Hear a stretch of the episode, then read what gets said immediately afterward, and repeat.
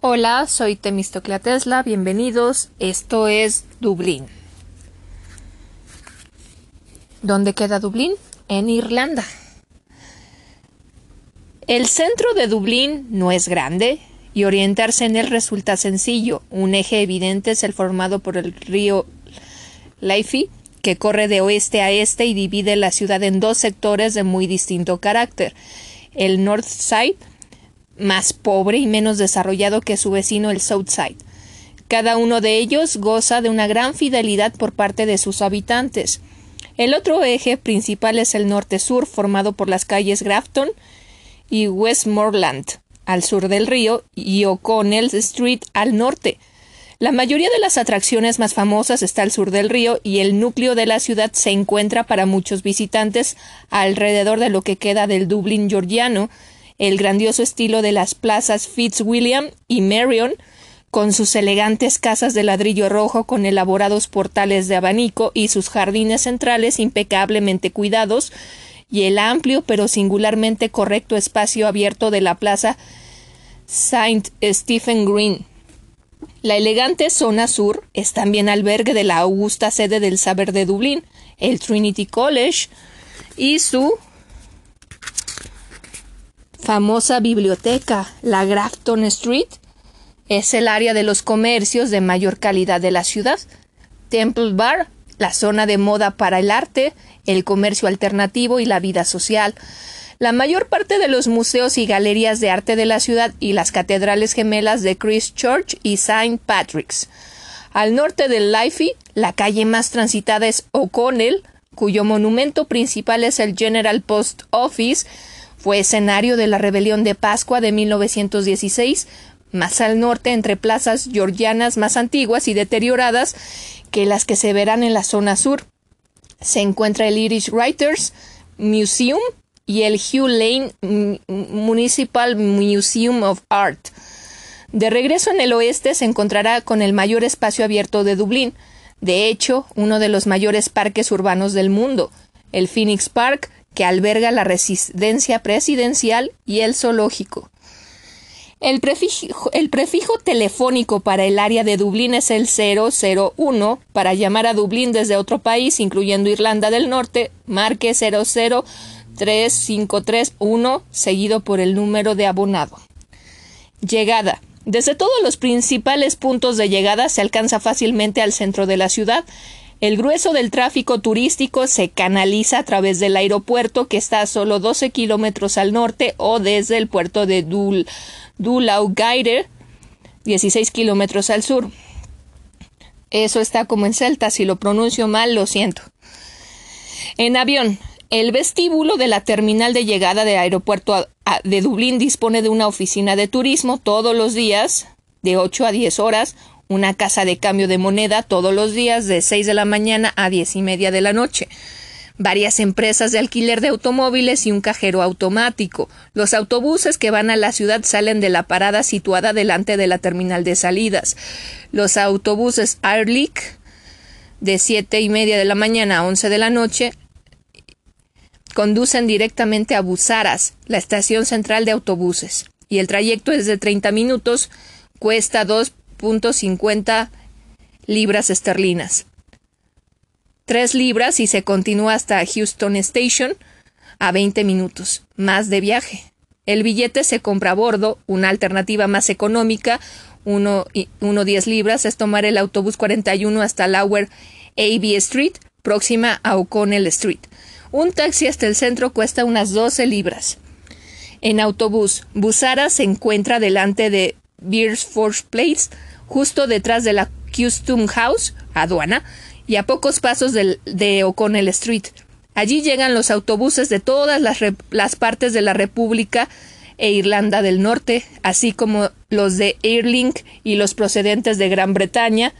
En Busaras hay una casa de cambio que trabaja de 8 a 8 de la noche y los domingos de 10 a 6 de la tarde, y una consigna de equipajes donde puedes guardar lo que te pese mucho de 8 a 8 de la noche. En transbordador. Al llegar por transbordador desde Gran Bretaña, desembarcará en Dublin Harbour a 3 kilómetros al este del centro, en Irish, Irish Ferries, o en Dun Laugary con Stena Line. El primero cuenta con el servicio de la línea de autobús 53 programada para coincidir con las llegadas del transbordador que va directamente al centro de la ciudad. Dunlaugary está a 20 minutos del centro y está comunicado por la DART, servicio de trenes de cercanías. 1.10 libras para más información. Llama por teléfono, búscalo en Google. Dunlaugary cuenta con una oficina de turismo de 10 a 9 de la noche coordinada con la llegada de transbordadores, además de una casa de cambio todos los días de 8.30 de la mañana a 8.15 de la noche y un cajero automático. Los pasajeros que llegan en autocar desde Gran Bretaña son transportados directamente al centro de la ciudad. En ferrocarril, Connolly Station, unos 350 metros al nordeste de Busaras, es la estación terminal de ferrocarriles procedentes del Belfast y Sligo al norte de Wexford y Roslar al sur. También está en la línea DART. Sus servicios son limitados, aunque cuenta con una consigna de equipajes de 7.40 a 9 y media de la noche. Houston Station, su homóloga de la orilla del sur del Liffey, a cuatro kilómetros al oeste del centro de la ciudad es la terminal de los ferrocarriles procedentes de Cork, Killarney, Tralee, Waterford, Limerick, Galway, Westport y Balina. También tiene una consigna de equipajes de 7.15 a 8.35 de la noche. El autobús 90 conecta a las dos estaciones. Las estaciones de Tara Street y Pierce, Street se encuentran al sur de Leafy y sirven al Dart a los servicios del ferrocarril suburbano. Información. La Oficina Central de Turismo de Dublín está en una iglesia reconvertida cerca del extremo oeste de Suffolk Street, entre Grafton Street y College Green, mediados eh, bueno, este, bueno, tiene diversos, diversos horarios, ahí tendrán que averiguar porque cambia, depende de los meses. Posee mostradores separados de información, alojamiento, viajes en autocar, billetes de autobús, de ferrocarril, reserva de entradas a teatros, a conciertos, cambio de moneda, alquiler de automóviles, etc.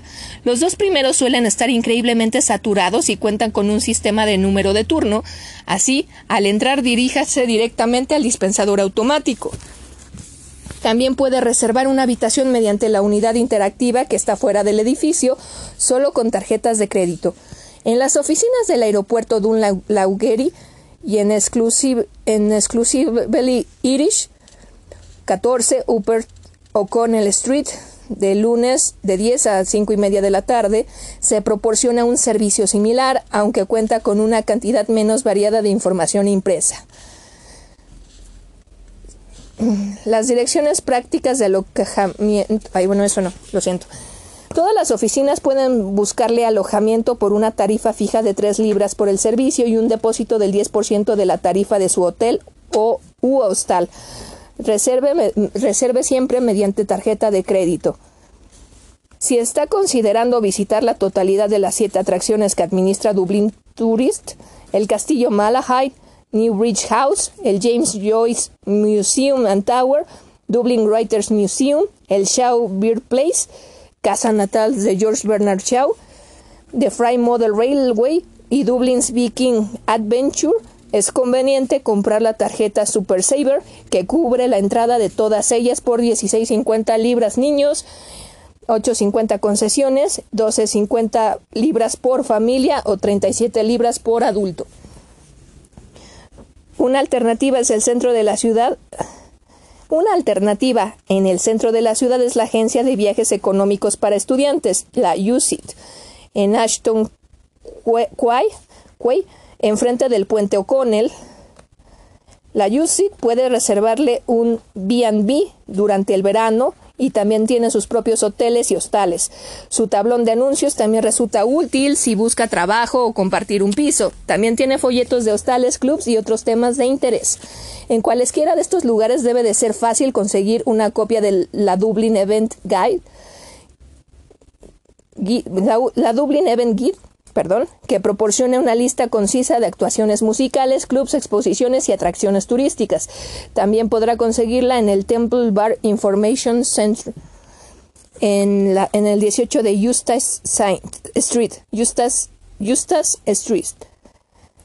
Una fuente de información especialmente buena sobre la actividad artística de la ciudad, otra buena guía de direcciones prácticas en In Dublin por unos 50 libras que se puede adquirir en la mayoría de los puestos de venta de periódicos, con montones de clubs y otros sitios de moda, y una sección más amplia de direcciones prácticas que también incluye restaurantes. Tanto la Even Guide como In Dublin se publican quincenalmente. La programación diaria de cines y teatros aparece en la Irish Times, el mejor periódico nacional, aunque los domingos domina el Sunday Tribune y el Evening Herald, el único diario vespertino de Dublín. La programación musical también sale en Hot Press por 1,95 libras quincenal, una revista de rock irlandesa a menudo ingeniosa, ocasionalmente procas y normalmente iconoclasta. Aunque los planos de esta guía debería bastarle para su visita, para los que hagan un viaje de larga duración puede ser una buena inversión adquirir el Dublin Street Plan, Plan 4 libras, una guía de calles del centro de la ciudad y alrededores tamaño de bolsillo. También se puede conseguir pequeños planos gratuitos del centro de las oficinas de turismo. Transporte. La única forma real de conocer Dublín es caminando, pero para visitar los sitios más alejados es probable que quiera utilizar el transporte público. Los Travel Pass, bonos de transporte, son de varios tipos y se pueden conseguir en Dublin Bus, en el 59 de Upper O'Connell Street, en puestos de venta de periódicos que exhiban el cartel Dublin Bus, un bono de una ciudad de autobús para adultos. One Day Adult, Bus Pass, 350 libras. Es válido para, para todos los autobuses excepto el de Nightlink y Airlink, mientras que el bono limitado a viajes cortos para autobús y tren, el Bus and Rail Short Hop Pass, por 450 libras. También cubre el servicio del DART y, suburbanos, el billete explorador de cuatro días, Four Day Explorer Ticker de 10 libras, sirve para viajar después de las 9.45 horas y todo el día los fines de semana en todos los servicios. Autobuses. Los autobuses son el soporte principal del transporte público y llegan a la mayor parte de Dublín, incluidos lugares que están más allá de los límites de la ciudad. Los servicios regulares operan desde las 6 de la mañana, los últimos autobuses salen del centro de la ciudad a las 11.30, el servicio especial de autobuses, el Nightlink, comunica con la periferia de la ciudad los jueves, viernes y sábados y sale de las calles Diolier, de la Westmoreland y College a las 24 a las 12 y a la 1 y 2 y 3 de la mañana. Los bonos no sirven para los autobuses Nightlink que aplican una tarifa única de 2.50 libras. El precio de los billetes del servicio regular va desde 55 peniques hasta 1.10 libras. Es conveniente llevar cambio porque en algunos recorridos solo se, se, admite la tarifa exacta. El DART y los trenes suburbanos. Otro servicio vital es, el que brinda el DART, sistema de transporte rápido de la zona de Dublín, todos los días 6.55 de la tarde, digo 6.55 de la mañana a las 11.30 horas, cuyos trenes cuyos trenes unen Hout al norte de la ciudad con Bray, con Bray al sur, a través de lugares como Dune Langoir y Dalkey, Dalkey y conecta con servicios suburbanos a sitios más distantes. La tarifa máxima del trayecto único es de unos 50 libras, pero si está pensando en hacer más de uno a dos viajes al día, quizá valdría la pena que comprar algún tipo de bono de viaje. Este consejo también es aplicable a algunos de los trenes suburbanos de Yarn, Road e Iran, que utilizan las mismas vías que el DART, pero con menos paradas en ruta. Las estaciones con Tara, Pierce Street en el centro, Hout Junction en el norte y Dunlangoy y Bray en el sur. El servicio del Northern Suburban de Pierce Street en Dundalk es la forma más rápida de hacer excursiones de un día a Malahide, a Castletown, a New Grange, etc. Taxis. Los taxis libres no suelen circular por las calles, aunque es posible llamarlos con un gesto de la mano, sino que aguardan en filas en lugares clave, como la puerta de Shelbourne Hotel en, St. Stephen's Green, en Dame Street frente a la puerta principal del Trinity College y en A.B. Street Lower a la derecha de O'Connell Street, dirigiéndose al norte desde el puente O'Connell. Si quiere pedir un taxi tendrá que agenciarse el teléfono de uno de estos sitios. sillas de ruedas. Los taxis están adaptados para pasajeros con sillas de ruedas, pero suelen ser más caros, con tarifas fijas abiertas las 24 horas. Son los Checkers Cabs, los Radiolink Taxis, taxis y los Valley Moon Cabs al final de la Parnell Square East. Es difícil encontrar un taxi después de medianoche o los, o los fines de semana, así que si sabe que va a necesitar uno, resérvelo con antelación. Excursiones a pie y en autobús. Si su estancia en Dublín es corta o si solo quiere visitar rápidamente los lugares de interés de la ciudad, puede contratar una de las muchas excursiones que se ofrecen y que van desde paseos a pie por la zona céntrica hasta viajes en autocar a sitios más alejados como Glenlow y New Grange. La siguiente selección le dará una idea de la variedad disponible. Las oficinas de turismo cuentan con más detalles. La bus Aaron tiene excursiones a Glenlow, y los Wicklow Mountains, New Grange y el Valle de Boyne, Rushbourne House y Power Sports Gardens. El Dublin Bus posee una flotilla de autocares de techo descubierto de color verde y blanco en Saint Dublin City Tour. Dura poco más de una hora y pasa por Parnell Square y el Trinity College, la, la National Gallery en Saint Stephen Green y el Dublin Castle las catedrales y la fábrica de cerveza Guinness. Las excursiones salen del cuartel general de la Dublin Bus en la O'Connell Street cada 15 minutos, entre las 9.45 y las 5 horas, con un tour nocturno de las 6.30. Los billetes son válidos para todo el día y se puede bajar y subir de los autobuses en cualquiera de las 10 diferentes paradas. Las excursiones Grand Dublin Tour duran casi tres horas e incluye la Costume House, aduana, la prisión de Kilmainham y el Royal Hospital y Phoenix Park. Salen todos los días de las 10.15 de la mañana a las 2.15 de la tarde. La misma empresa realiza el South Coast Tour, excursión a la costa sur, que llega hasta el Ainskerry, cerca de la Power School Estate. En, las Wicklow Mountains y la Coast and Castle Tour, excursión y costa y castillo, excursión, excursión costa y, castillo que visita Hout y Malahide. Grey Line va a Glenlow, a New Grange, al castillo Malahide, a Power y a Power Court State. Funciona en, todas las épocas del año que no cubre el bus Iran y a precios competitivos. Historical Walking Tours. Ofrecen una visita a pie de dos horas por la ciudad antigua e incluye el Trinity College, Dublin Castle, Christchurch y Saint, Saint y las murallas normandas, todo ello acompañado de una conferencia, conferencia sobre el desarrollo de Dublín y la historia de Irlanda. Literary Pub Crawl es una divertida visita por los lugares predilectos de la literatura en la zona de la ciudad que comienza por el Duke en Duke Street. Mary Gibbons Tours ofrece visitas de la ciudad de mediodía en autocar y excursiones a New Grange y a Power Court y Glen, Glen Loud Musical Pub Crawl proporciona la oportunidad de aprender algo de la música irlandesa en un recorrido nocturno que comienza por el Oliver St. John Water en Temple Bar. Revolutionary Dublin 1916 a 1923 es una visita a pie por los lugares clave de la historia republicana de Dublín. La zona sur georgiana. El sur georgiano es la zona del centro de la ciudad más rica y atractiva y el punto neurálgico de la mayor parte de la vida cultural de Dublín.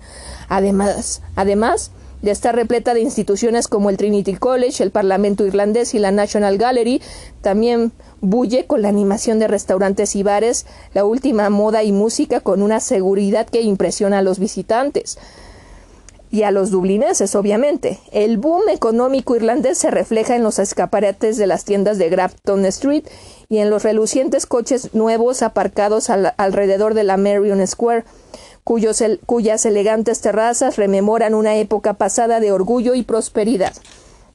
La mayoría de los visitantes orientan sus pasos hacia el College Green, donde puede verse el mundialmente famoso Books of Kills, libro mi, libro miniado de Kells en el Trinity College. A poca distancia a pie desde aquí se llega al por Grafton Street a, a St. Stephen Green, frondosa pieza central de la planificación georgiana de la ciudad, repetida a menor escala en las plazas Marion y Fitzwilliam.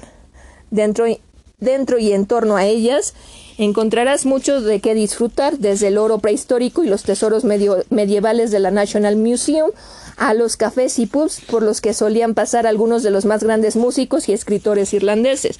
Además, el evidente atractivo del arte europeo que se expone en la National Gallery, hay mucho que admirar en cuanto al arte decorativo de la época georgiana en Newman House, donde Joyce, donde el escritor James Joyce estudió, y en el 29 Lower Fitzwilliam Street, una reconstrucción de época de la vida familiar, o en el moderno interior de los Government Buildings. Históricamente, la zona de la que trata este capítulo constituyó una audaz solución de los problemas de la vieja Dublín, una ciudad amurallada con pocos cambios desde la época Tudor y vapuleada por las guerras de Cromwell. Una vez obtenida la Carta Blanca por parte del White Street Commission, Comité de Calles Amplias, en el siglo XVIII, los especuladores adquirieron campos a ambas orillas del río y crearon una ciudad completamente nueva con espaciosas residencias para la aristocracia, enriquecida por el alza de los beneficios precedentes de la agricultura y para comerciantes y fabricantes que capitalizaron la posición de Dublín como segunda ciudad del Imperio Británico. La fecha en que su fortuna cambió puede considerarse el 1 de enero de 1801, cuando se disolvió el Parlamento irlandés mediante el Acta de Unión, y el dominio anglo-irlandés volvió su atención hacia Londres, vendiendo sus casas en Dublín y transfiriendo sus rentas a Inglaterra. Los profesionales de clase media que compraron sus casas abandonaron pronto la zona norte, que en breve se convertiría en el barrio más pobre de Europa, y se mudaron al lado sur, que sobrevivió como bastión de la aristocracia a través de la Gran Hambruna cuando los famélicos campesinos fueron alimentados mediante ollas populares instaladas en Marion Square. A partir de la independencia, la zona se ha revitalizado y ha prosperado mucho más, con diferencia que, con diferencia que cualquier otra zona de Dublín. El Trinity, el Trinity College. Bueno, tanto los jardines como la biblioteca y la Dublin Experience tienen que averiguar en Google, ya que los horarios varían según los meses del año y los precios también. El College Green resulta un nombre algo inapropiado para lo que hoy es un cruce de intenso tráfico frente al Trinity College, donde una diminuta zona jardinada intenta subir tan verde como puede. El nombre conmemora el hecho de que la fundación de la, Universidad Trinity se hiciera en un terreno comunal extramuros de la ciudad que incluía una loma de cima achatada de 12 metros de altura y 72 metros de perímetro que había sido en tiempos el Viking Thingmont o Parlamento. Por otra parte, conocido como Haugen, de ahí su antiguo nombre Hogen Green. En la época georgiana, el terreno fue nivelado para instalar los cimientos de Nassau Street y College Green. Se convirtió en centro de la vida política cuando el poder se trasladó por, un tiempo breve de la sede virreinal del castillo de Dublín al Parlamento protestante irlandés establecido aquí en 1782. El Trinity College, el colegio universitario más antiguo de Irlanda, fue fundado en 1592 por la reina Isabel I para corregir a la barbarie de los irlandeses e impedir que fueran infectados por el, por el papismo. En universidades extranjeras el acceso estaba restringido a los protestantes, pero los católicos podían recibir educación gratuita si renunciaban a su fe. Trinity tuvo una influencia formativa en la tradición anglo-irlandesa, ya que las familias protestantes preferían que sus hijos se educaran en él antes que en Inglaterra. Sus, exalumnos sus exalumnos se distinguieron en política: Edmund Burke, Wolf, Tom, Robert Emmet, Edward Carson, Douglas Hyde. Literatura: Jonathan Swift, Oliver Goldsmith, Oscar Wilde, Bram Stoker, G. J. May. M. M. Singh, Samuel Beckett, y entre otros ámbitos. Hasta mediados del siglo XIX, los estudiantes fueron notariamente díscolos. Los duelos eran tan comunes que pocos alumnos salían sin cicatrices y muchos participaron en las riñas de la Liberty y Osmond Boys. Durante la rebelión de Pascua de 1916, El Trinity fue defendido en nombre de la corona por el cuerpo de entrenamiento de oficiales, aunque las restricciones religiosas fueron abolidas en 1873. Su influencia protestante sobrevivió tras la independencia irlandesa, ya que hasta bien entrado 1970 los arzobispos católicos prohibieron a sus fieles estudiar, estudiar en el Trinity sin obtener una dispensa especial, so pena de excomunión. Actualmente el 70% de sus estudiantes son católicos. El Trinity es una de las tres universidades de la ciudad. Dublin University, de la que Trinity es el único college autónomo. University College Dublin, situada cerca del Donnybrook, y la Dublin City University en Glasnevin. No obstante, ninguna se equipara al Trinity como composición arquitectónica con el aspecto que debe tener una gran universidad. El West Front, frente al College Green, está flanqueado por la estatua de dos graduados del siglo XVIII, el filósofo y estadista Tori Edmund Burke y el sabio y poeta Oliver Goldsmith. Ambas fueron esculpidas por John Foley, quien también realizó la estatua de Wratton, que está, eh, que está ante el Banco de Irlanda, lo que dio pie al chascarrillo de que había hecho las piernas de las tres con el mismo molde por ahorrar dinero. Los estudiantes se encuentran, se encuentran y remolean contra las barandillas cercanas a las puertas de entrada, punto de partida de los walking tours. Y al Trinity aunque nada impide que lo recorran por su cuenta, el impresionante número de visitantes en verano hace que la guía sea necesaria. El tráfico le, encamina hacia Dublin Experience, un ágil audiovisual, lleno de información e imágenes de la historia de Dublín y algunos de los acontecimientos más importantes de la historia de Irlanda. El patio principal del, del Trinity es un armonioso conjunto de edificios del siglo XVIII y supone señala el sitio de All Hallows Priory, Priorato de Todos los Santos, en cuyas tierras confiscadas se construyó el Trinity utilizando materiales saqueados a otras órdenes católicas. A la izquierda del campanario está la estatua del rector Salmon, quien se opuso ferozmente a permitir la entrada de mujeres al Trinity e hizo, e hizo realidad su amenaza de sobre mi cadáver, falleciendo cuando les fue permitida en 1903. Si logra entrar, vale la pena visitar el Examination Hall y la capilla a ambos lados del Parliament Square. Los dos edificios fueron diseñados en 1790 por Sir William Chambers, un arquitecto escocés que jamás visitó Irlanda y sin embargo fue autor de varias obras en Dublín. El Examination Hall y teatro contienen una lámpara colgante del antiguo Parlamento irlandés y un órgano que, según se dice, fue rescatado de una nave española en 1702.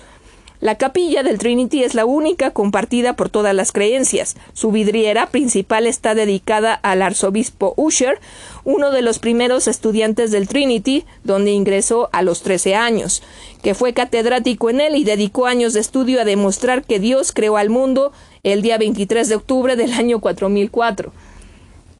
Más allá de la capilla se encuentra el Dining Hall, donde cuelgan gran cantidad de retratos de dignatarios del colegio. Ha sufrido muchas modificaciones desde que fue construido por el arquitecto alemán Richard Keisels en 1747 y fue restaurado por completo tras un incendio en 1989. El superviviente más antiguo, data de 1700, es el edificio de ladrillo que sirve de dormitorio de estudiantes denominado Robrix, que da a Liberty Square. Tras el Graduates Memorial Building hay una zona abierta conocida como Botany Bay, llamada así a que se consideraba a los indisciplinados estudiantes que vivían en el vecindario dignos de un traslado a la, a la colonia penal británica. La mayoría de, los turistas deben hacer cola para ver el Books of Kills, que se encuentra en All Library, en All Library perdón, con entrada por Philos Square.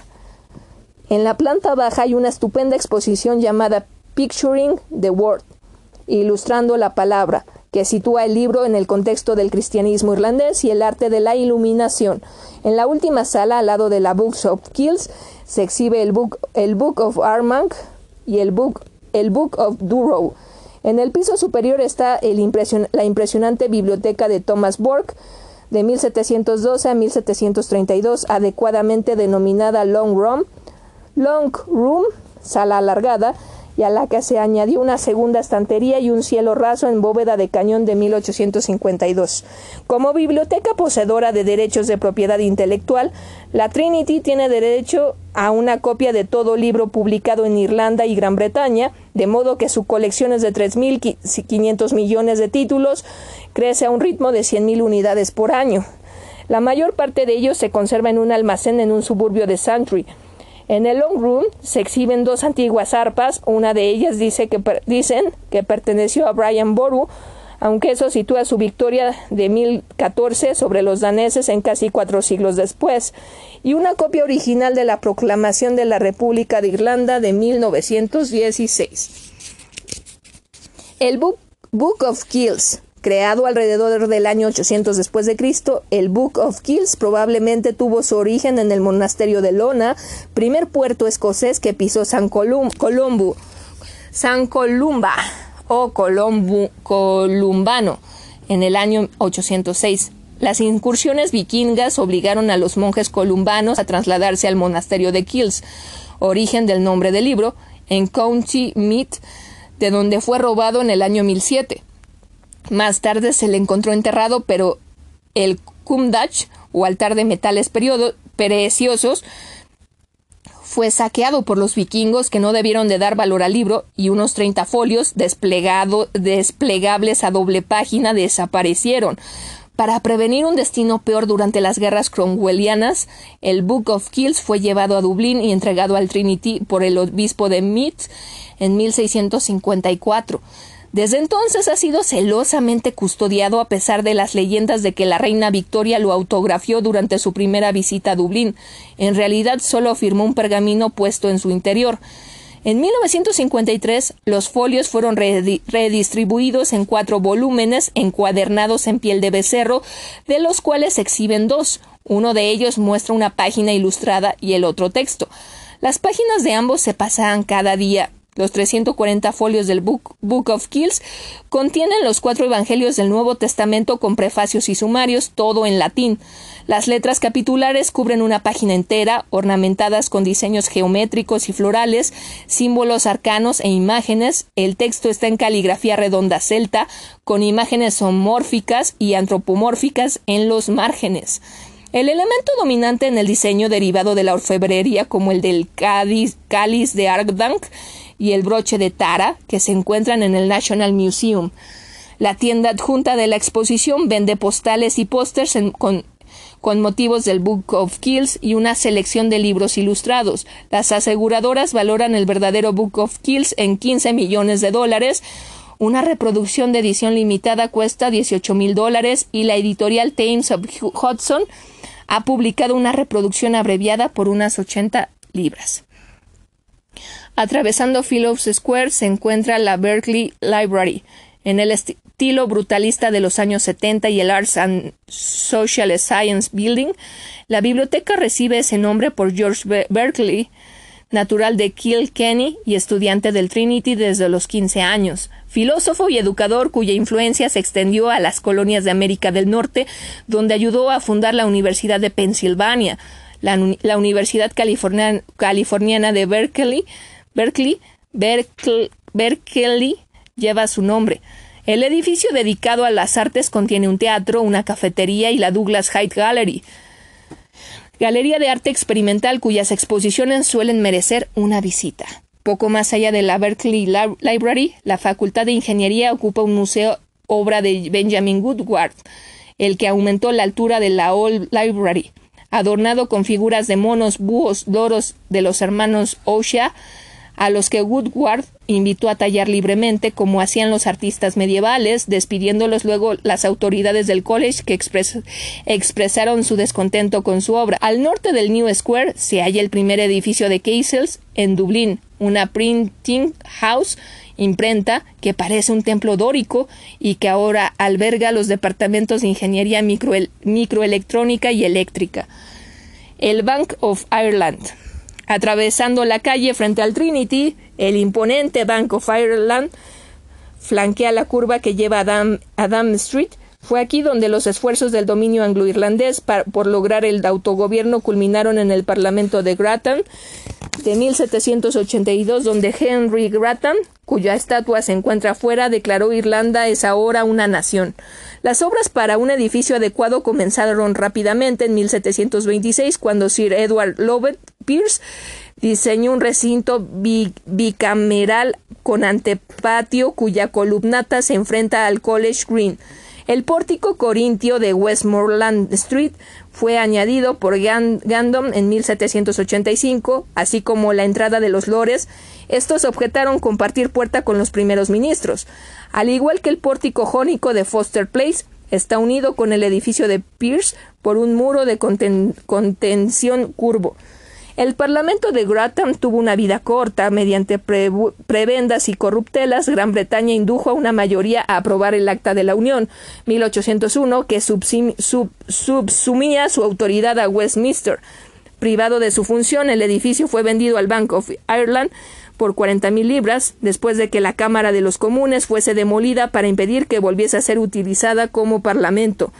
La verdadera atracción de la House of Lords Cámara de los Lores, con su techo abovedado, su araña de 1.233 piezas de cristal y los tapices que se describen que describen las victorias protestantes en el sitio de Londonderry 1689 y la batalla de Boyne 1690, aunque su larga mesa parece auténtica. En realidad, durante los debates los lores se sentaban espalda contra espalda alrededor de los pares, con el Lord Canciller, canciller sentado sobre un cojín.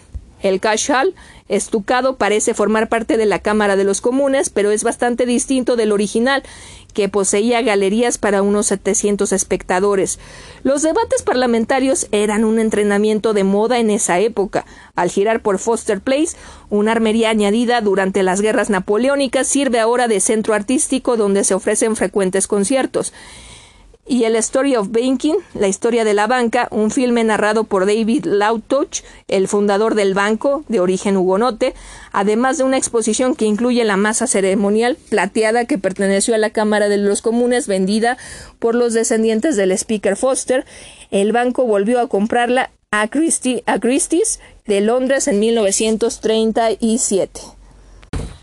Grafton Street y alrededores. La peatonal Grafton Street, que sube hasta el Saint Stephen Green, es el centro comercial más elegante de Dublín y el mejor lugar para contemplar a los artistas callejeros, incluidos los poetas, uno de los cuales se jacta de poder recitar cualquier poema irlandés que le requieran.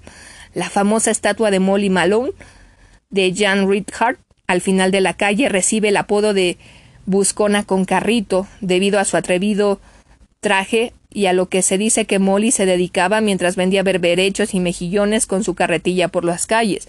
Se dice que murió en 1734 y que la enterraron cerca de la iglesia de San Werebox. Por aquella época, Grafton Street era una calle rudimentaria y bastante transitada que llevaba al escenario de ejecuciones que era entonces Saint Stephen Green, Hoy rebosa de galerías comerciales y grandes almacenes, cantidad de sitios donde comer y algunos famosos pubs en calles adyacentes. No hay ninguno sobre la misma Grafton Street. Al doblar por Duke Street se encuentra Davis Barnes. Para información sobre el Davis Barnes, busque en Google el pub moral donde Leopold Bloom comió un emparedado de gorgonzola con mostaza y una copa de Borgoña en Ulises. El Duke enfrente albergó los primeros conciertos de los Hot House Flowers y es el punto de partida de la visita a los pubs literarios de Dublin's Literary Pub Crawl. Desviándose fuera del Grafton Street encontrará la Power School Town House, una imaginativa reconversión de una mansión del siglo XVIII construida por el Visconde Powers, Powers Court, utilizando granito de su finca del condado de Wicklow. Su imponente entrada por South William Street da paso a un vestíbulo y una escalera que conduce a la sala de recepción más elegante de cuantas han sobrevivido en la planta superior, al igual que el salón georgiano de la planta inferior. Esta es la obra de Michael Stapleton, responsable de los enlucidos del Trinity. En el atrio, lo que fuera una vez el patio interior de la mansión, se realizan conciertos de música ligera y jazz. Si se encuentra en las proximidades, haga una visita al Dublin Civic Museum. En el 58 South William Street aunque dedicado principalmente a exposiciones temporales con temas que abarcan desde barcazas a tapas de carboneras, puede estar seguro de que verá la cabeza de la estatua de Nelson que se encontraba en O'Connell Street hasta que la volaron en 1666, en 1966, perdón, además de las ordenanzas del Saint de Stephen Green de 1877, negando la entrada a personas en estado de embriaguez, desasiadas o con parásitos, y a cualquier perro del que exista razonable sospecha de padecer rabia. Castle, que existe, digo, Castle Market, la calle estrecha que está enfrente, conduce a Market Arcade, Arcade que desemboca en South Great, South Great George Street. De regreso en Grafton Street, no hay que perderse por no hay que perderse la fachada en mosaico egipcio del Baileys Oriental Café. Es toda una institución dublinesa donde gente de todas las clases se relaciona en torno a té, café, desayunos y desayunos fritos, las 24 horas, pasteles y, y, bollos pegajosos. Fundado por la familia Quaker Bailey en 1840, casi llegó a cerrar en 1986, provocando semejante protesta nacional que el gobierno tuvo que intervenir hasta encontrarle un comprador. En el piso superior hay un pequeño museo sobre la historia del local. El Baileys cuenta con sucursales en Westmoreland Street y South Great George Street. Al final de, la, de Grafton Street sobresale el St. Stephen Green Shopping Center, una extravagancia de los años 80 cuya fachada vapor del Mississippi de color blanco como la espuma imita a los frontispicios georgianos que dan al Green. El centro comercial contiene una esfera de reloj de 2.20 metros, mayor que la del Big Ben de Londres, y una sucursal de las Don's Stores, cuyos dueños se vieron envueltos en varios escándalos que conmocionaron a la nación hace pocos años. En esos momentos circuló un oportuno chiste al respecto. Estando allí haciendo eso, llegó, llegó esto al primer ministro. Estando allí y haciendo eso, llegó a primer ministro. Dawson Street y Molesworth Street. Al este de la Grafton Street hay unas calles más tranquilas por las que resulta agradable pasear. Dawson Street eh, destaca por sus elegantes pubs y restaurantes, librerías y dos augustas instituciones, construidas originalmente para el aristócrata Joshua Dawson, a quien se refiere el nombre de la calle. La Mansion, House ha sido residencia del alcalde de Dublín desde 1715. Su fachada de estuco y la puerta cochera son añadidos de la época victoriana. Aquí fue donde el parlamento, inglés, parlamento irlandés, adoptó la Declaración de la Independencia de 1919 y donde se firmó la paz que acabó con las hostilidades anglo-irlandesas. En 1921, aunque no se puede entrar en la Mansion House, es posible visitar la Royal Irish Academy Library, que está al lado, cerrada en días festivos y las últimas tres semanas de agosto, que alberga una gran colección de antiguos manuscritos irlandeses. Junto a la librería se yergue la iglesia de Saint, Anne, Saint Anne, cuyo interior data de principios del siglo XVIII. Los estantes que se encuentran detrás del altar se utilizaron para almacenar el pan que se distribuía a los pobres de las parroquias según los términos de, un legado. Entre los parroquianos del pasado se encuentra Wolf Tone, que se casó aquí en 1765, Bram Stoker y Douglas Hyde. Saint Anne ofrece recitales los jueves a mediodía. En su cementerio se encuentra la tumba de la poetisa Felicia Hems, autora de The Boy, The Boy Stud. Molesworth Street, que conduce a Leinster House. Conserva dos casas de gablete estilo hugonote de mediados del siglo XVIII. En el número 17 de Freemason Hall, cuartel general de la Ireland Grand Lodge, Gran Oriente de Irlanda, donde se ofrece visitas guiadas, su interior combina varios estilos, desde arquitectura victoriana hasta egipcia, románica y gótica, todo de forma excesiva y extravagante. También hay un museo de suntuosos atavíos masónicos y una biblioteca de obras sobre misticismo y sociedades secretas. A los visitantes se les asegura solemnemente que cualquier pequeña influencia que puedan ejercer los francmasones sobre la sociedad irlandesa es solo para bien. Stephen Green. La elegante Saint Stephen Green es tan característica de esta ciudad georgiana que es difícil imaginárselo de otra manera. Originalmente era un terreno comunal en los alrededores de un hospital para leprosos. A finales del siglo XVII, el Green estaba rodeado de edificios, pero seguía siendo un sitio peligroso, con salteadores por todas partes. Hasta el siglo XVIII se celebraban en él las ejecuciones públicas en la horca, en 1800 seguía rodeado de un foso fétido atestado de perros y gatos muertos. Para mejorar las cosas, en 1814 se le instalaron verjas y puertas y se impuso a los usuarios una tasa anual de una guinea. Solo adquirió auténtica respetabilidad burguesa a finales de ese siglo, cuando Lord Ardilaun, Sir Arthur Guinness, lo acondicionó como jardín público, estrado para orquesta y fuente ornamental incluidos. El alumbrado eléctrico llegó a las calles de Dublín. Hoy en día el Green es lo bastante agradable como para dar un paseo o descansar. Pero lo más destacable son los edificios que lo rodean. Como otros parques georgianos, sus lados llevan por nombre norte, sur, este y oeste. En otros tiempos conocido como Bukes Walk, por los dandies que se paseaban por allí en el siglo XVIII, Saint Stephen Green North sigue exudando dinero, con peatones aferrados a sus teléfonos celulares de alta gama, de camino al Shelbourne Hotel.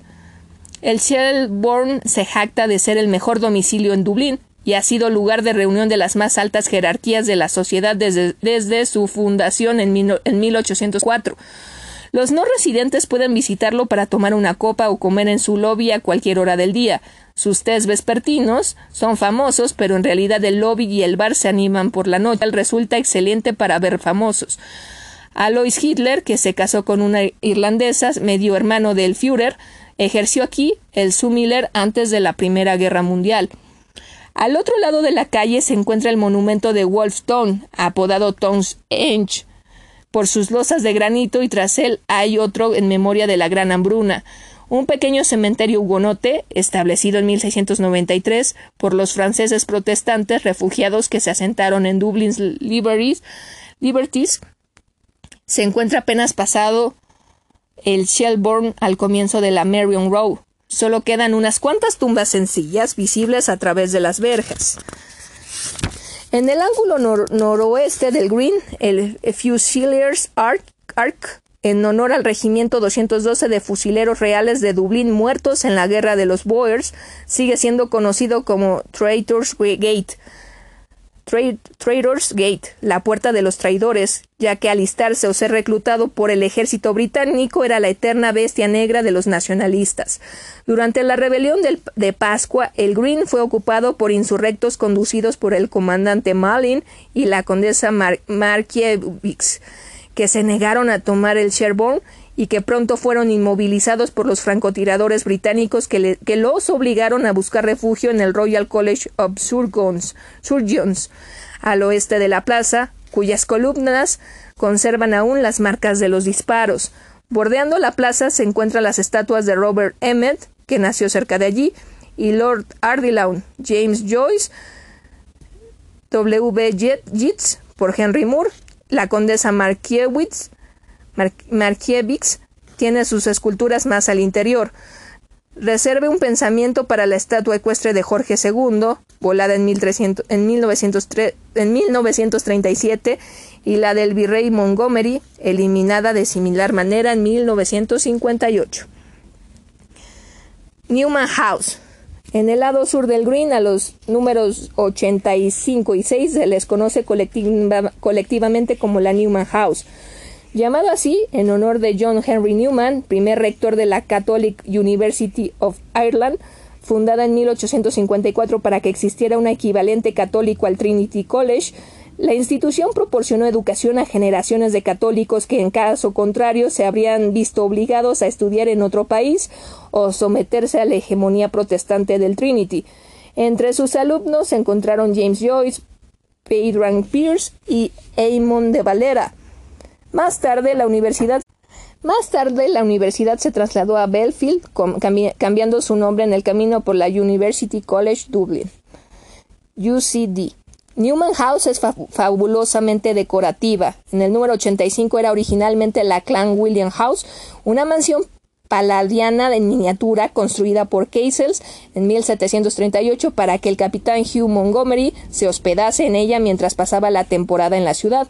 Tras el vestíbulo de color amarillo mostaza se encuentra el Apollo Room, que recibe su nombre de la figura del dios romano que está sobre la chimenea, modelada en alto relieve como las de las nueve musas en las paredes y de los dos Beauty con un conejo que hay sobre la entrada. Todas ellas exquisitos ejemplos de la obra de los hermanos suizo de los hermanos suizo-italianos Franchini, los mejores artistas del estucado de la época. Arriba está el salón, con techos de artesonado y relieve alegórico del buen gobierno y la economía prudente.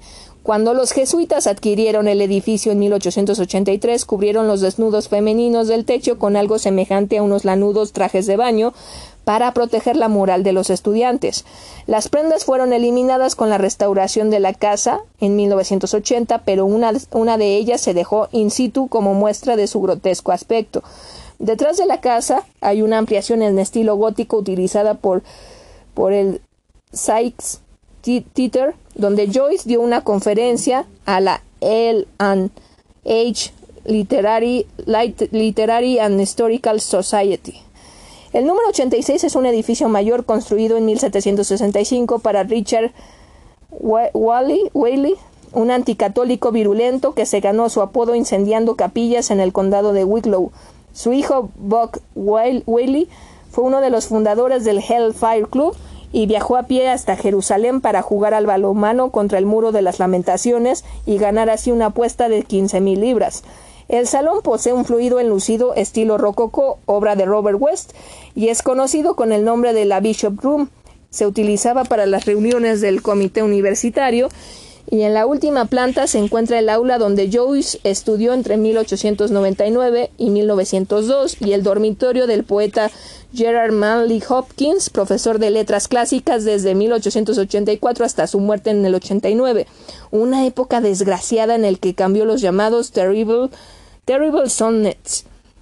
Junto a Newman House se encuentra la University Church de estilo bizantino, cuyo opulento interior está adornado con mármol extraído de cinco lugares distintos de Irlanda, decididamente digno de verse, considerada un lugar elegante donde casarse.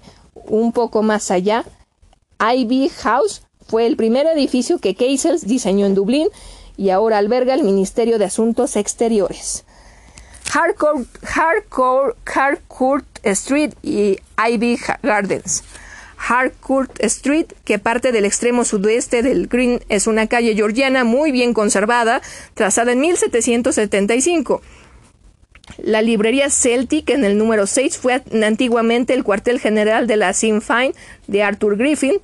Sir Edward Carson, un firme oponente del Home Rule, fundador de los voluntarios del Ulster, nació en la casa contigua. George Bernard Shaw residió un tiempo en el número 61.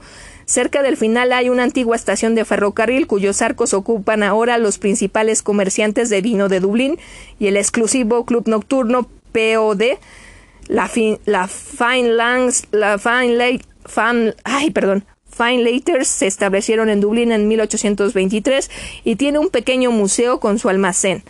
Mientras está aquí, visite los recogidos de Ivy Gardens que arrancan de Clomel Street, uno de los parques menos conocidos del centro, con su propia gruta, cascada y rosaleda, ahora en restauración.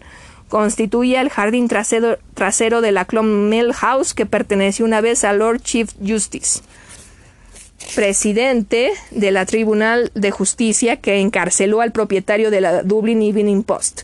Este hecho tuvo como resultado un intrincado acto de venganza. El Post anunció una gran cacería olímpica del cerdo cerca de la casa del campo del juez en Black Rock, invitando con whisky a todos los que se presentasen e, e incitándolos a atrapar cerdos enjabonados que se refugiaron en los terrenos del juez perseguidos por miles de dublineses achispados, lo que provocó que éste fuese corriendo al castillo de Dublín a contar al virrey que Black Rock estaba en estado de insurrección. La salida más alejada de los jardines le conduce a Earlsford Terrace, cerca de la National Concert Hall. Principal punto de encuentro clásico de Dublín, su imponente edificio construido para la Gran Exposición de 1865 se convirtió posteriormente en pieza central de la University College Dublin antes de inaugurarse como National Concert Hall en 1981. Plazas georgianas y casas adosadas. El siglo XVII, XVIII, perdón, vio la transformación de Dublín de una ciudad de estrechos callejones y senderos escuálidos en una capital de estilo e-, europeo de anchas calles y frondosos parques. Todo ello debido al enriquecimiento de la alta burguesía al aumentar la renta de sus tierras. Además de crear una gran demanda de nuevas residencias, requirieron abogados, topógrafos, comerciantes, lo que también contribuyó a aristocratizar Dublín no es por casualidad que el tema principal de la urbanización georgiana fuesen las casas adosadas, que podían realizarse a gran escala para los ricos o en versión sencilla para la pequeña burguesía. Muchas de las plazas georgianas, squares que son la gloria de Dublín, fueron creadas por dos familias rivales. Los nuevos ricos Gardiner lleva voz cantante en el norte, originalmente la parte lujosa de la ciudad, antes de que los ricos de toda la vida, Fitzwilliam, desarrollaran el sur en torno a las plazas Marion y Fitzwilliam. El estancamiento económico pronto obligó a, las antaños prósperas familias a mudarse a casas más pequeñas y a alquilar sus antiguas casas por habitaciones que pasaron a ser ocupadas por decenas de personas. En realidad, las plazas Mount Joe y Parnell no llegaron a recuperarse nunca. La zona sur se las arregló para mantenerse en mejor forma hasta el auge inmobiliario de los años 60, cuando todas las casas adosadas fueron demolidas para erigir edificios de oficinas. Construidas con delicado Bridgewater, Bridgewater traído como lastre por los barcos que hacían la ruta de Bristol, las casas georgianas poseen unas fachadas lisas de aspecto uniforme. Lo que las distingue son sus detalles con variaciones de alturas en las ventanas, la forma y los balcones, aunque los balcones de hierro forjado que sobreviven son o adiciones de la época victoriana o sustitutos, y variedades de aldabas y limpiabarros, remantes, remates a veces tenían un frontón de piedra. En el interior la disposición es estándar, la cocina ocupaba el sótano, con el comedor en la planta baja, los salones de la primera planta eran los más cuidados de la casa, los dormitorios de la familia eran más modestos, normalmente con un cuarto para niños en la planta superior. Pocas casas contaban con jardines privados, pero las plazas comunes en el interior de las manzanas estaban reservadas a los residentes. Lower Fitzwilliam Street. La esmerada réplica de una casa georgiana en el 29 de Lower Fitzwilliam Street fue construida por la Electricity Supply Board como castigo por haber demolido una hilera de 25 casas similares en los años 60 para edificar allí sus oficinas centrales. Ubicada en el ángulo sudeste del la Marion Square, la casa es realmente un frontispicio para las oficinas de la empresa. Ambas partes se conectan mediante un atrio que se utiliza para conciertos durante el invierno. Aunque en el film de presentación se omite mencionar el acto de vandalismo de la empresa, no se puede censurar el decorado en cuya recreación se emplearon muchos objetos auténticos. También hay una visita guiada que explica los pormenores de la vida burguesa cuando la casa estaba habitada por la familia Beatty. En el sótano se filtra el agua de beber y se almacena vino y carbón. El ama de llaves dormía junto a la despensa y utilizaba una pequeña ventana de su habitación para vigilar a los sirvientes ligeros de mano que dormían fuera en casuchas. La buena vida comenzaba escaleras arriba, donde pueden verse artefactos como una enfriadora y una máquina de ejercicio neumática para los días en el que el amo no tenía tiempo de ir a cabalgar. El cuarto de los niños contiene una casa de muñecas gigante y una cama para la institutriz contratada para instruir a las niñas. A los hijos varones se les enviaba un internado. En artes tan propias de una dama como el bordado, las muestras de bordado de la pared eran el equivalente georgiano de un currículum vitae. Continúe su visita por el lado sur georgiano, donde un paseo por Fitzwilliam Street hasta Fitzwilliam Square trazada en 1791 y 1825, fue la última y más pequeña de las plazas desarrolladas por los Fitzwilliam. W. Jets vivió en el número 42 entre 1928 y 1932 y hoy en día la plaza se encuentra ampliamente ocupada por profesionales de la medicina privada.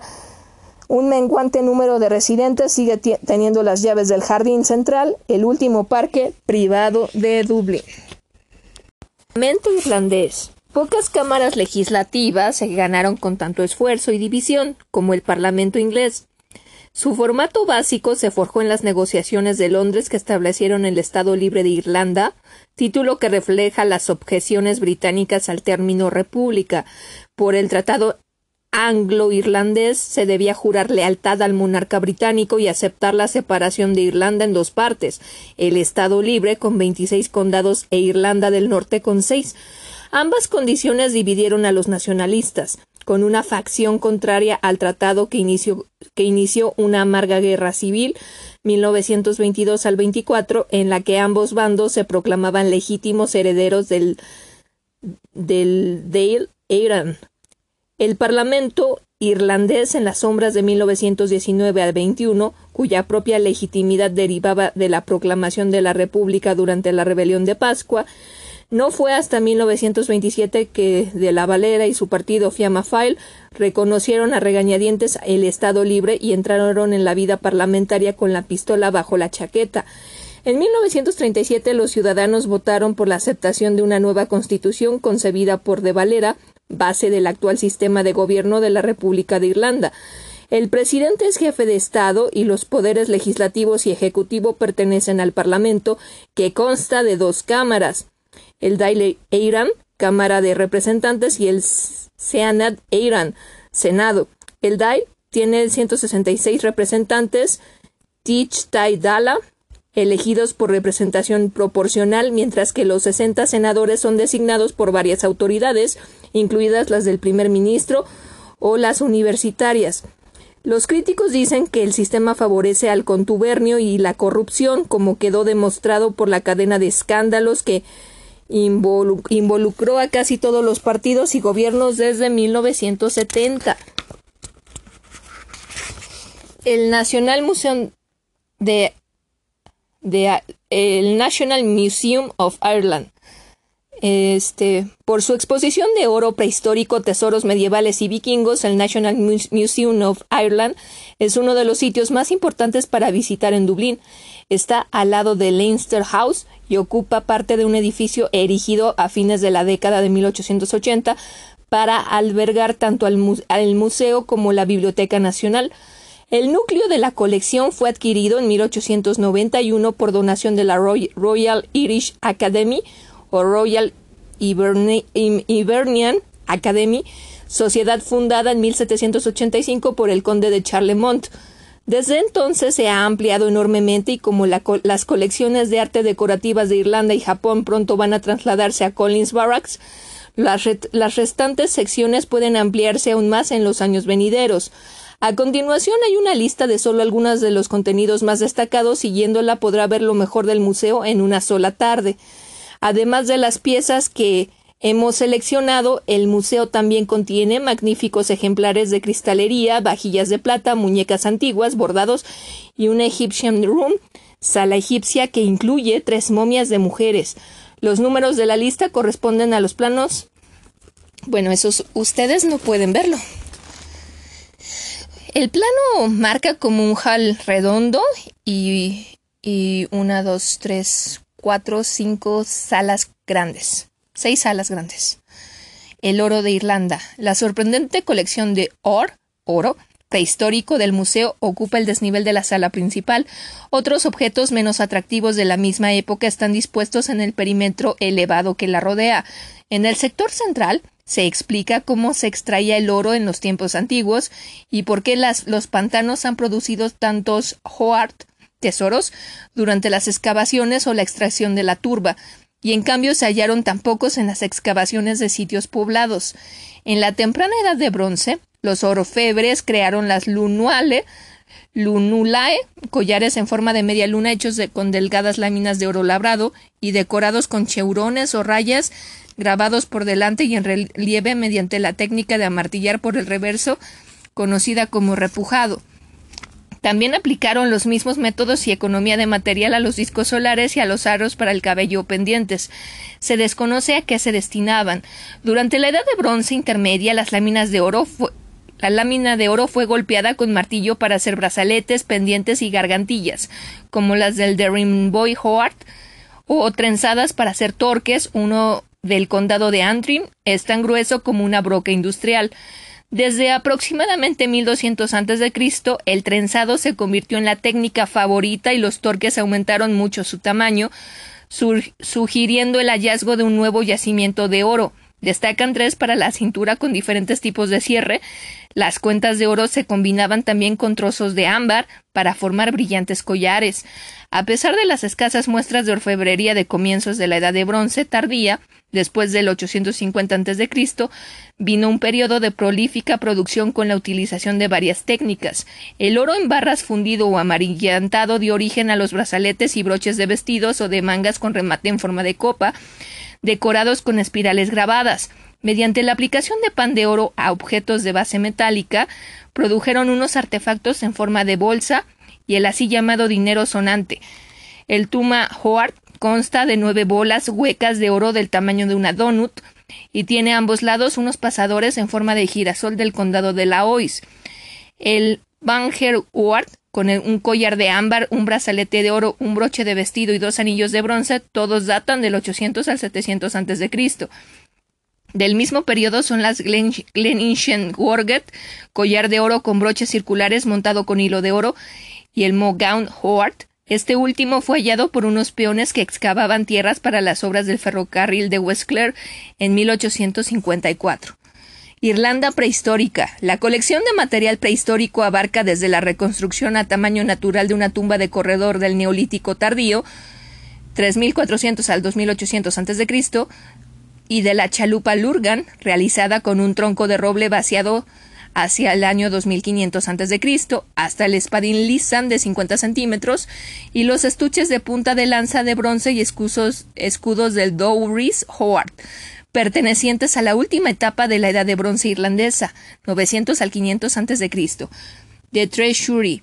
En The Treasury, el tesoro, es donde hallarán los objetos eclesiásticos más conocidos de la colección, que datan desde la Edad de Hierro hasta la Edad Media tardía, la corona Petri, un collar de oro y un velero con remeros en miniatura, son magníficas piezas del Broider Howard siglo I a.C., descubiertas en el condado de Derry en 1896, el Derry Naflan Howard, hallado en 1980 en el condado de Tipperary, contiene una patena de plata con filigranas y un delicado cáliz que datan de los siglos XVI y XVIII y XIX y que se exhiben junto a otros cálices más trabajados pertenecientes al Argad Howard del siglo X. Quizás el mejor ejemplo de la orfebrería irlandesa sea el brochetara, hallado en una playa cerca de Betty Stone. En 1850 lleva en ambas caras unos intrincados diseños que pueden haber inspirado manuscritos tales como el Book of Kills. Semejantes diseños en nudo aparecen también en la saeta de una cruz de piedra del condado de Offaly, que representan a un jinete y a un venado. Durante la Edad Media se hicieron relicarios muy elaborados para guardar reliquias o textos sagrados. El relicario de la campana de San Patricio contiene una campana que, según se dice, pertenecía al santo, adornado con hilo de oro sobre filigrana de plata. Fue creado a comienzos del siglo XII y transmitido a través de generaciones de la familia Mulholland hasta finales de la década del de 1770. En el mismo lugar se encuentra el relicario del brazo de San Lachin. Más curioso aún, resulta el relicario del zapato de Santa Bridget, Brígida de Suecia, del tamaño del pie de un niño, y el Fiacail Padraig, que contiene el diente que cayó de la boca de San Patricio en Killespur Brown, que comparte espacio con el relicario en forma de casi llamado de casa llamado Break Modoik con su taleguilla de cuero original.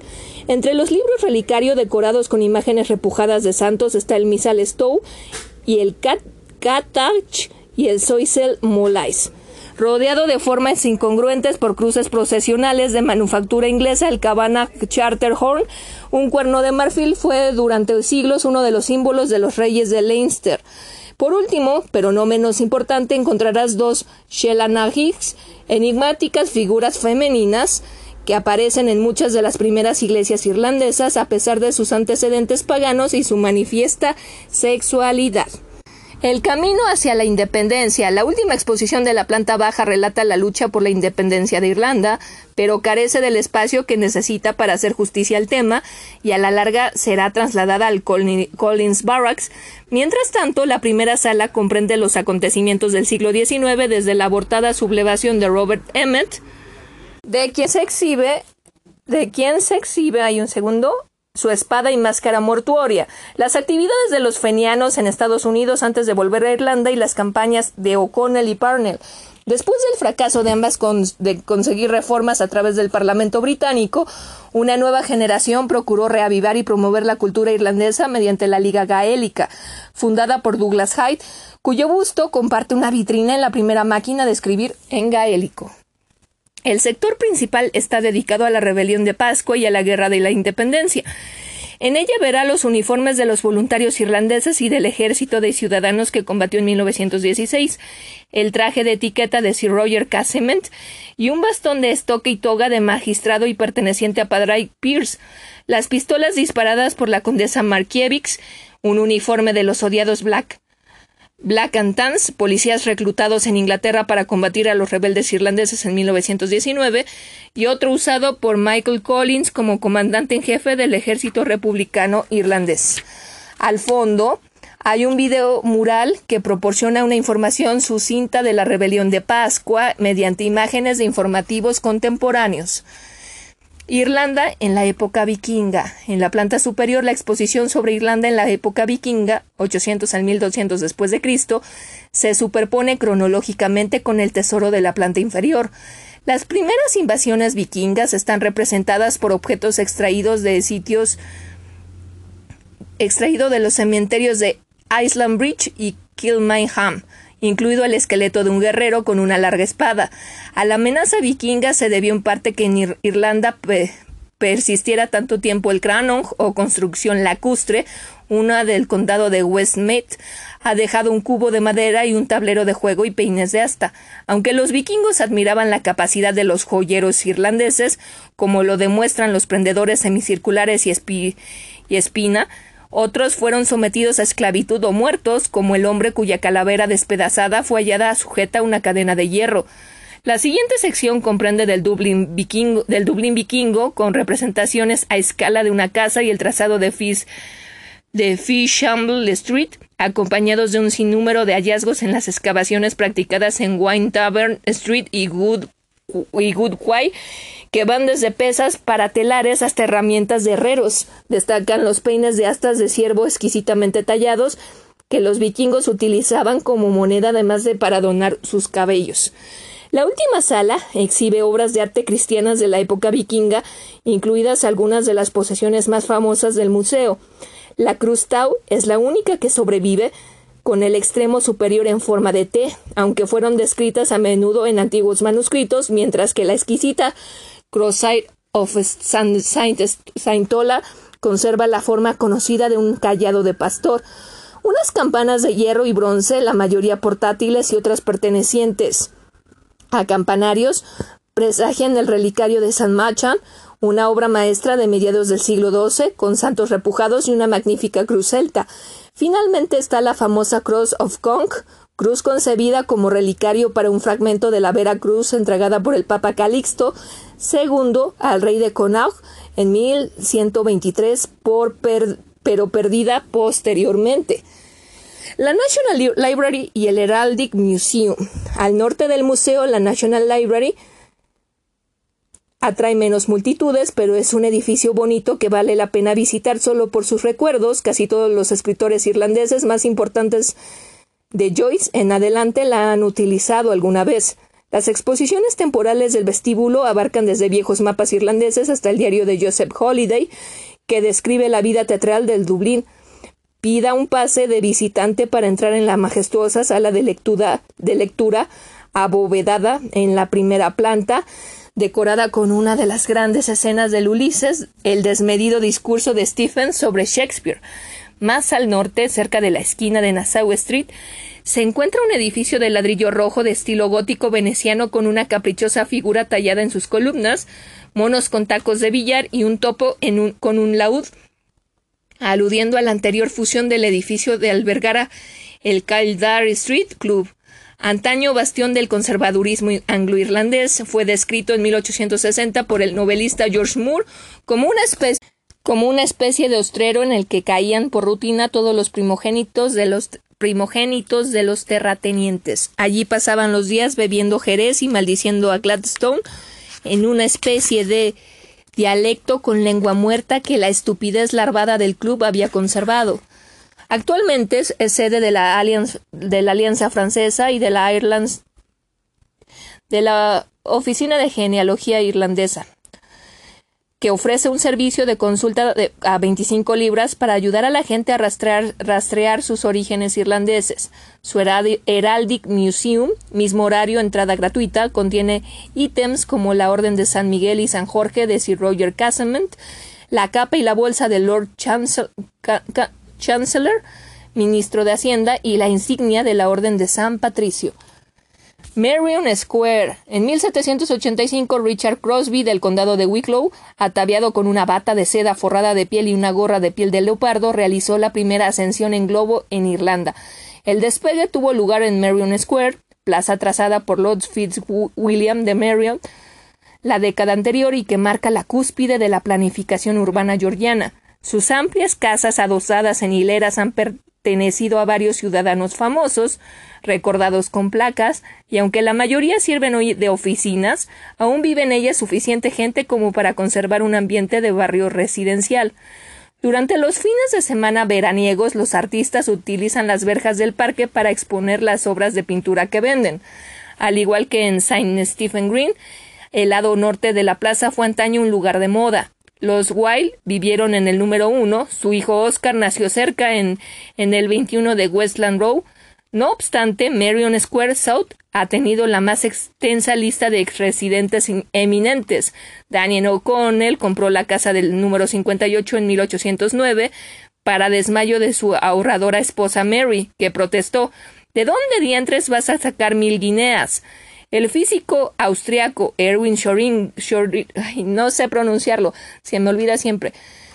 Schrödinger ganador del Premio Nobel en 1933, ocupó el número 65. El poeta, místico y pintor George Russell, conocido también como el con el seudónimo de A.E., trabajó en el 84 y en 1922 W. Yeats se trasladó al 82, habiendo vivido anteriormente en el 52 de Marion Square, East.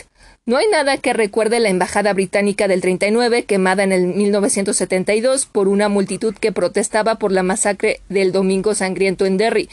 En el Leinster Lawn, detrás del Parlamento, hay un obelisco dedicado a Michael Collins, Arthur Griffith y Kevin O'Higgins, arquitectos del Estado Libre. La National Gallery of Ireland la exposición industrial de Irlanda de 1853 incluía una exposición de bellas artes organizada por el magnate ferrocarrilero William Dargan. La respuesta del público fue tan entusiasta que Dargan donó sus, beneficios para fundar la National Gallery of Ireland en Marion Square West. Desde su inauguración en 1864, la colección de la galería ha aumentado de 125 pinturas a más de 10.000 cuadros y esculturas, en parte gracias a donaciones similares de la condesa de Milltown, que donó casi 200 pinturas de Rusborough House, y a y George Bernard Shaw, que legó una parte de su herencia al querido refugio de su juventud. Además de las visitas guiadas gratuitas de los sábados y domingos, la galería ofrece gran variedad de conferencias y talleres, algunos de ellos dirigidos a los niños y a los visualmente discapacitados. No obstante, hay que tener en cuenta que, debido a la escasez de personal, unas cuantas salas pueden estar cerradas, aunque esto es más difícil que ocurra los jueves y domingos. Arte irlandés. Los Milton Rooms de la planta baja incluyen arte irlandés comenzado por el siglo XIII, digo perdón, por el siglo XVIII, época en la cual los pintores irlandeses dependían de Inglaterra para su, subsistencia. Notable entre los exiliados fue Nathaniel Hahn, el viejo que pasó allí la mayor parte de su vida y llegó a ser miembro fundador de la Royal Academy. Su pintura más famosa, El Nigromante, satiriza al presidente de la Academia, Sir Joshua Reynolds. A finales del siglo XVIII y principios del XIX afloran en el arte irlandés los grandiosos gestos del romanticismo, como demuestra la apertura del séptimo sello de Francis Danby, visión basada en el libro del Apocalipsis de la Biblia. Aunque la llamada de los enfermos de Matthew James Lawless hace obligada referencia a la miseria del pueblo irlandés en los años posteriores a la Gran Hambruna, la mayoría de los artistas de la segunda mitad del siglo XIX obtuvo inspiración en Francia y el impresionismo, un desarrollo que ejemplifican Walter Osborne, Roderick O'Connor. Este último está mejor representado en la Hugh Lane Gallery. El maestro más influyente de Irlanda en esa época fue William Orpen, uno de, de, cuyos alumnos, Sean Keating, aparece retratado encima de la casa del manantial en el manantial sagrado de Orpen. Keating pintó una alegoría cuya casa en ruinas y figuras de uniforme sugieren el caos de la guerra civil. La obra fervientemente expresiva de Jack Billets, hermano de W, queda bien representada por Baño en, la, en y pinturas más enigmáticas tales como Hombres del Destino y El jinete que canta, también se exhiben obras del pintor de sociedad Sir John Lavery, un hombre principalmente recordado hoy a causa de su esposa Lady Hassel, que mantuvo romances con Michael Collins y Kevin O'Higgins y que aparece en los primeros billetes irlandeses diseñados por Lavery como Erin, la personificación de Irlanda. Arte británico, la Print Gallery y la Showroom. El ala norte está extensamente dedicada al arte británico, principalmente del siglo XVIII, incluyendo una docena de pinturas de Sir Joshua Reynolds, cuya parodia de la escuela de Atenas de Rapel es una caricatura del conde de Charlemont y su círculo y de su, y de su obsesión por las, las antiguas Roma y Grecia. Hay diez obras del gran rival de Reynolds, Gainsborough, que van desde un paisaje en Suffolk, que revela su deuda con la tradición paisajística holandesa, hasta imágenes sentimentales, la muchacha de la cabaña, los retratos de la aristocracia eran el pan de cada día para Francis Whitley hasta que las deudas y un escandaloso romance le obligaron a buscar refugio en Irlanda, donde pintó los voluntarios de Dublín en el College Green, que demuestra lo mucho que ha cambiado la plaza desde entonces. También hay un encantador retrato de los hijos de Mackinnon en Hogarth. La sala 35 da acceso a un, a un atrio con escaleras que lleva a la Print Gallery, que tiene varias exposiciones contemporáneas durante el año y expone acuarelas de Turner, cada mes de enero, incluidos unos paisajes de los castillos del Rin y del Palacio del Dux de Venecia. Los días laborales con cita previa también pueden verse obras del Print Room, como las acuarelas originales de James Malton sobre el Dublín georgiano. Al otro lado del vestíbulo se encuentra la imponente show al otro lado del vestíbulo se encuentra la imponente showroom. Aquí se encuentra el gigantesco boda de la princesa Aoife de Leinster y Richard de Clare de Daniel MacLears, un irlandés que celebró su fama como pintor histórico en, en Inglaterra con escenas tales como la muerte de Nelson, en la Cámara de los Lores. En ella se describe la consumación de la alianza entre el rey de Leinster y el jefe militar normando Strongbow, Strongbow que tuvo lugar en el campo de batalla tras la captura de Waterford en 1170. De ahí los cadáveres en primer plano. La doble escalera del fondo conduce a una galería empleada para exposiciones temporales y y para cuyo acceso a veces se cobra la entrada arte francés. La planta superior de la galería tiene un trazado complicado, esto es especialmente visible en la sección de arte francés que ocupa dos, dos zonas separadas, básicamente la sala 15 y 16 la llevan a la escuela de Barbizon, mientras que las salas 10 a la 13 dan paso a los impresionistas, post-impresionistas y cubistas. La antigua pintura francesa es una anunciación del siglo XV de Jacques Iverny, artista de la escuela de Aviñón, que se desarrolló en torno a la corte papal durante el Gran Cisma. Cuando el papado regresó a Italia en 1429, Roma se convirtió en uno de los centros artísticos de Europa. Poussin pasó la mayor parte de su carrera en la ciudad y fue allí donde pintó Axis y Galatea, La Sepultura y la Sagrada Familia. Claude Lorraine, contemporáneo y compatriota de Poussin, también trabajó principal y principalmente en Italia y está representado aquí por Agar y el ángel y Juno confiado a lo, confiando a lo a Io al cuidado de Argos, a excepción de, Bateuf La galería posee algo de cada uno de los mejores artistas franceses del siglo XVIII. Dos ejemplos especialmente magníficos son Venus y Cupido de, de Fragonard y El funeral de Patroclo de David Courbet. De David. Los mejores pintores de Barbizon, Corot, Millet y Courbet se hallan aquí, pero actualmente no pueden compararse en, popularidad con los impresionistas y posimpresionistas. La galería posee muy buenas obras de impresionismo clave como Sisley, El canal del Long en Saint-Mams, Pizarro, Ramo de flores en un jarrón chino y Monet, Esana en el río Otoño, y también obras de Degas, Bonnard y Signan. Hay además dos collages cubistas de los españoles exiliados Picasso y Gris, de quienes puede verse más obras en la sección española. Hola, hacemos una pausa con Irlanda para comer lo siguiente. Más que una isla estrella, Puerto Rico es un archipiélago de estrellas. A varios kilómetros de la costa este se encuentran los pueblos de Vieques y Culebra, ambos con atracciones turísticas de clase mundial. Bahía Mosquito y en Vieques es la bahía bioluminiscente más brillante del mundo, según el libro Guinness. En tanto, Isla de Culebra tiene la playa Flamenco, la cual fue nombrada como la segunda más bella del mundo por Discovery Channel. Si Puerto Rico tiene un secreto guardado, podrás encontrarlo en Vieques y Culebra.